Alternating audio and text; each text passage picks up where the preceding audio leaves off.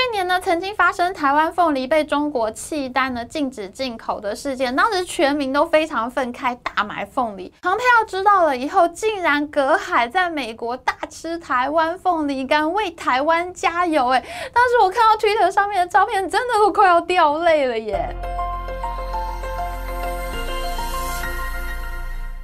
Hello，大家好，我是 Amy。三月三号，三月三号，我喜欢的政治明星，美国前国务卿蓬佩奥就要来台湾啦。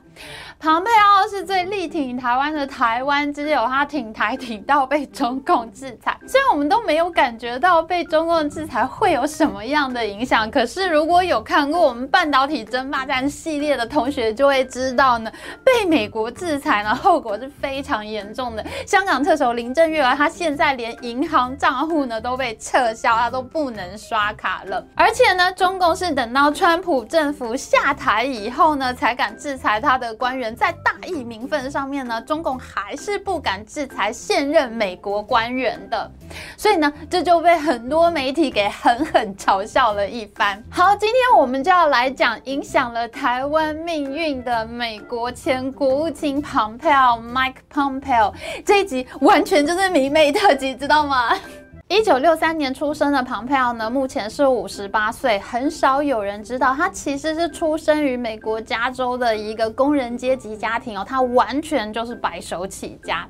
我们都知道，华丽丽的川普内阁呢，被说成是有钱人的朋友呢，还是有钱人。川普自己是房地产大亨，所以他找来的内阁呢，被认为是美国历史上最有钱的内阁，大幅超越了小布希总统著名的百万富欧内阁，川普内阁随便一个人站出来呢，都比小布希总统的内阁整个加起来都还要更有钱。就例如说，川普的教育部长 Betsy DeVos 呢，她其实是全球直销大厂安利家族的媳妇哦。富比士杂志呢就说她的身价呢是超过两百亿美元的。庞佩奥其实是川普的第二任国务卿，那他的前任呢其实是美国石油公司 Exxon Mobil 的执行长 Rex Tillerson。Rex Tillerson 的身价呢就比较差一点，可是呢随随便便也有三亿美元这么多。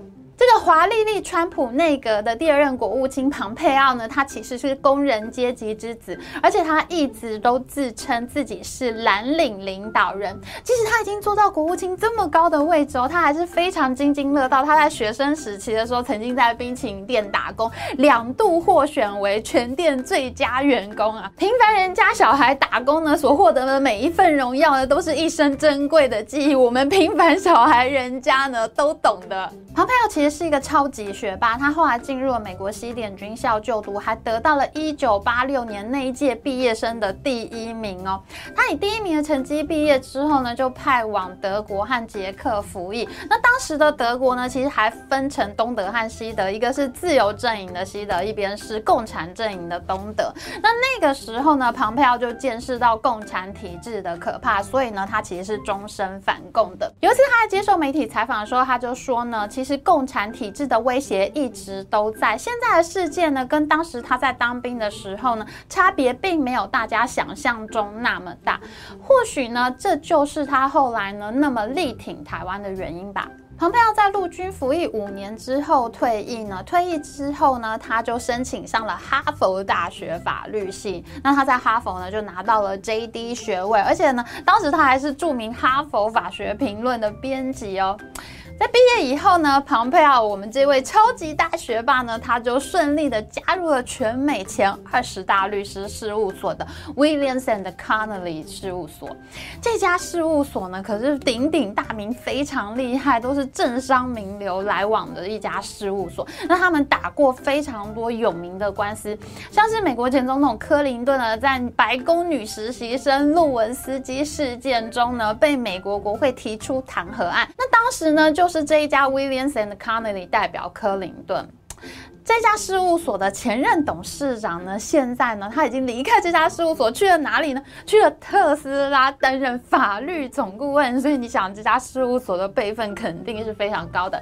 还有辉瑞药厂的前任 CEO 呢，其实也是从这个事务所出来的。当然啦，我们庞庞庞佩奥呢，因为担任了美国国务卿这么重要的职务呢，他现在也成为了这家律师事务所的名人校友哦。庞佩奥担任税务诉讼律师呢，存了一点钱之后呢，他就和他在西点军校时期的同学一起创业了。他回到妈妈的家乡堪萨斯州呢，他们总共呢收购了四家小型的零件厂，合并呢改造成为一家飞机零件厂。那这家公司就被他们命名为 Thaler Aerospace。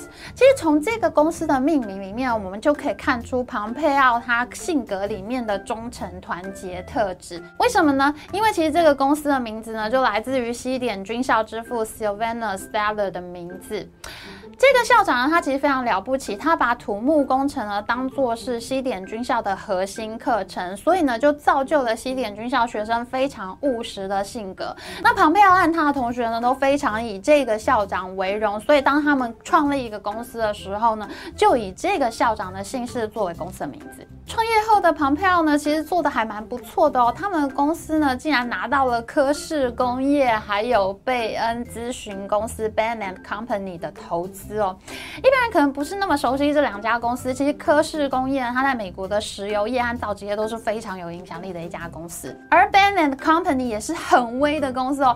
这里如果有熟悉金融业的同学呢，一定有听过 Bain Capital 贝恩资本呢，其实就是这家 Bain and Company 的子公司公司哦。那贝恩资本里面非常著名的一个合伙人罗姆尼呢，他也曾经代表过共和党竞选美国总统的职位哦。可见这个 Bain Capital 有多威呢？庞佩奥的公司呢，就这么顺利的发展，后来就成为了洛克希德马丁、波音公司，还有湾流公司这些著名的飞机制造商的零件供应商哦。后来呢，庞佩奥去了一家石油钻探设备商 Century International 担任总裁，然后呢，他就在二零一一年的时候出马竞选堪萨斯州的众议员，转而从政了。这其实是非常典型的一种老派美国人的 career path，因为美国社会非常崇尚军人非常勇武的这个风气嘛。那退役从商的人呢，因为受到非常务实的军校教育，往往也能开展出非常好的事业。那在他们事业有成之后呢，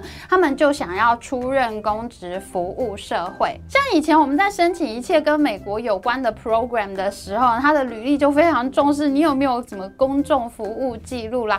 这个呢，就是美国社会非常重视的一个特质。这跟亚洲社会呢，希望大家要低调啊，不要出头的特质呢，其实是有相当大不同的。庞佩奥的公职生涯呢，是非常的成功，他连续三届当选众议员，是共和党的人气国会议员哦。在二零一七年，他接任中央情报局的局长之后呢，在二零一八年的时候，他就接替了 Rex Tillerson，成为美国第七十届国务卿。那我们都知道，国务卿呢，就是美国负责国际事务上面最重要的一个职位，而也是在蓬佩奥的任上呢，改变了台湾的命运。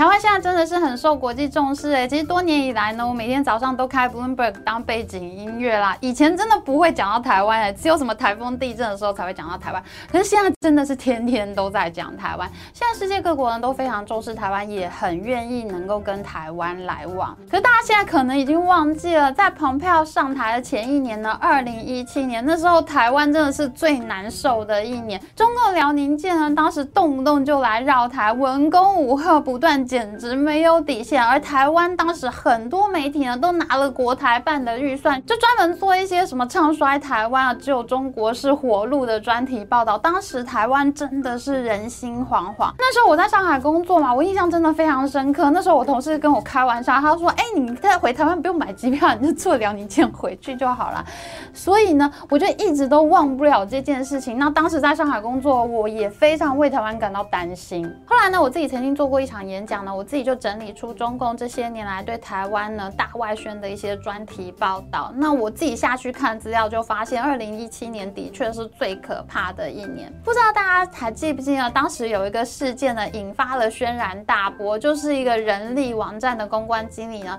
他拿了国台办的经费到贵州去旅行，参观了贵州的数据中心、资料中心，回来之后呢，他就说人家都在大数据，我们还在卤肉饭，就嘲笑台湾非常。的落后。可是事实上呢，Google 和微软这些公司呢，他们也都把资料中心建在台湾。但是同样的事情，同样的资料中心，如果建在中国呢，就是人家都在大数据，我们还在卤肉饭。可是建在台湾的时候呢，就说啊，那是因为台湾的电费太便宜啦，都是贱价出售电力啊，就非常的莫名其妙，非常的不公平。当时还有很多很著名的事件，包括呢，黄志贤在说呢，大陆都在用支付宝啊，台湾真的太太落后了。那个时候呢，还有一个人大代表，她是台湾籍，她叫做卢丽安，她就一直说她是一个台湾女孩，可是她有中国梦。那类似台湾流浪教师在台湾找不到工作，西进到中国呢，成为中国的教师这样的题目呢，也是当时媒体非常热爱报道的。可是后来我自己下去查，发现呢，这样的教师人数其实并不多，只有几百个人。也就是说，中国呢并没有吸纳多少这样的工作机会，但是呢，这样的题目呢却被渲染报道。那一年呢，还有更惨的事情，就是全球各大航空公司的网站遭到中共的逼迫，你必须要把台湾。的国民改掉，改成 Taiwan Province of China。啊，我们再也找不到台湾的国民，我们就变成了中国的一省。那当时呢，台湾真的是人心惶惶，而这样的洗脑呢，也的确会影响台湾的认同。根据政大选研中心常年来做的调查呢，台湾居民认同自己是台湾人的比例，在近十年来最低点呢，正好就是二零一七年。所以其实这样的外宣的确是会影响台湾人认同的。其实川普总统本人刚上台的时候呢，才曾经被他的女婿给唬到。海湖庄园呢，让他的小孙女唱《茉莉花》给中国国家主席习近平习大大听啊！川习会当时我看的真的是快要吐血了。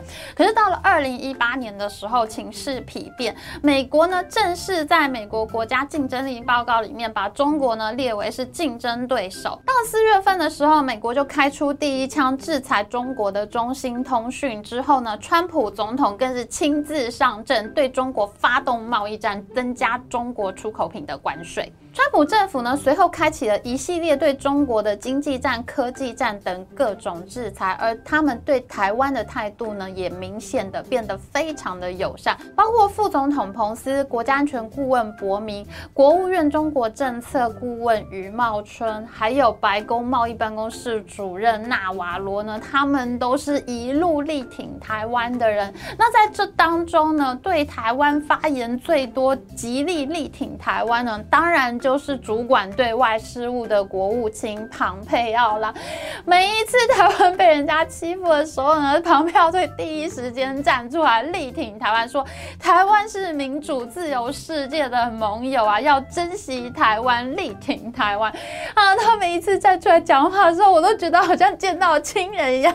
庞佩奥出身西点军校嘛，他的全身上下呢就充满了军人非常忠诚团结的特质。譬如说呢，他是很虔诚的基督教徒哦，他是长老教会的教友，到现在呢他都还是常常的上教堂。还有呢，在猫派跟狗派里面呢，他是狗派哦，他超喜欢狗的。他说他自己最喜欢的就是黄金猎犬。而且呢，不知道大家相不相信星座啦？我有个朋友就跟我说呢，其实庞佩奥呢，他出生在十二月三十号，是属于摩羯座。那这个星座的人呢，就是特别有忠诚稳定的特质哦。不知道是不是真的？其实我觉得呢，从他开公司呢，竟然会用西点军校之父的名字当做公司的名字呢，这一点就可以看得出来，他个人是非常重视团体荣耀和荣誉感的。有一件事情可能会让女生们对庞佩奥的好感度大增哦，那就是庞佩奥和他现在的太太呢，都是二度结婚。那他和他的太太呢，没有生小孩，他就把他太太在前一一次婚姻里面所生的儿子呢，视如己出，他把他认养成为自己的儿子，非常的照顾。那他的这个儿子呢，今年准备要结婚哦，彭佩奥就一直说他非常的开心啊，希望能够早日当阿公诶。因为庞佩奥呢，把忠诚和团结看得非常重要，而且他也具备军人服从的特质，这就使得他在内阁团队里面呢特别受到赏识。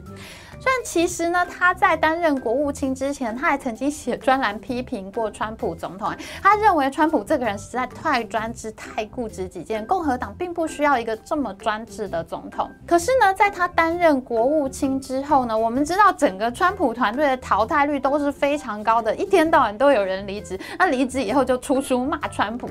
可是呢，庞佩奥心里虽然并不这么认同这个总统，他呢却从来不对川普 say no。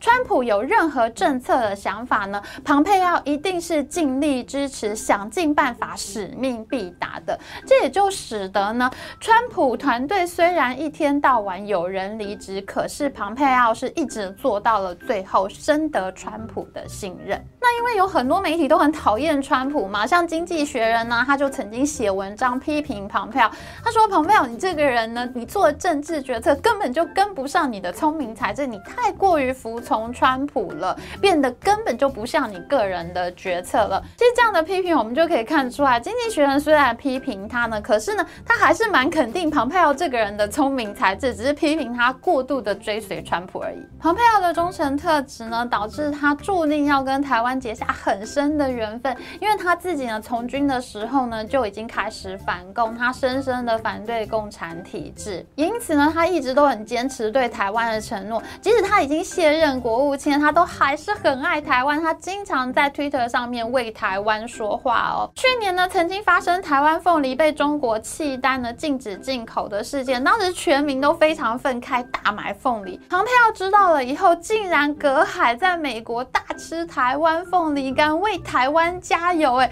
当时我看到 Twitter 上面的照片，真的都快要掉泪了耶。最近庞佩奥减肥大成功，实在是瘦得有点不像样嘞。如果他来台湾的话，大家是不是应该要再把他喂成胖嘟嘟的呢？非常欢迎台湾的好朋友庞庞来台湾玩哦，也非常希望台湾能够有越来越多的朋友，大家都来台湾玩。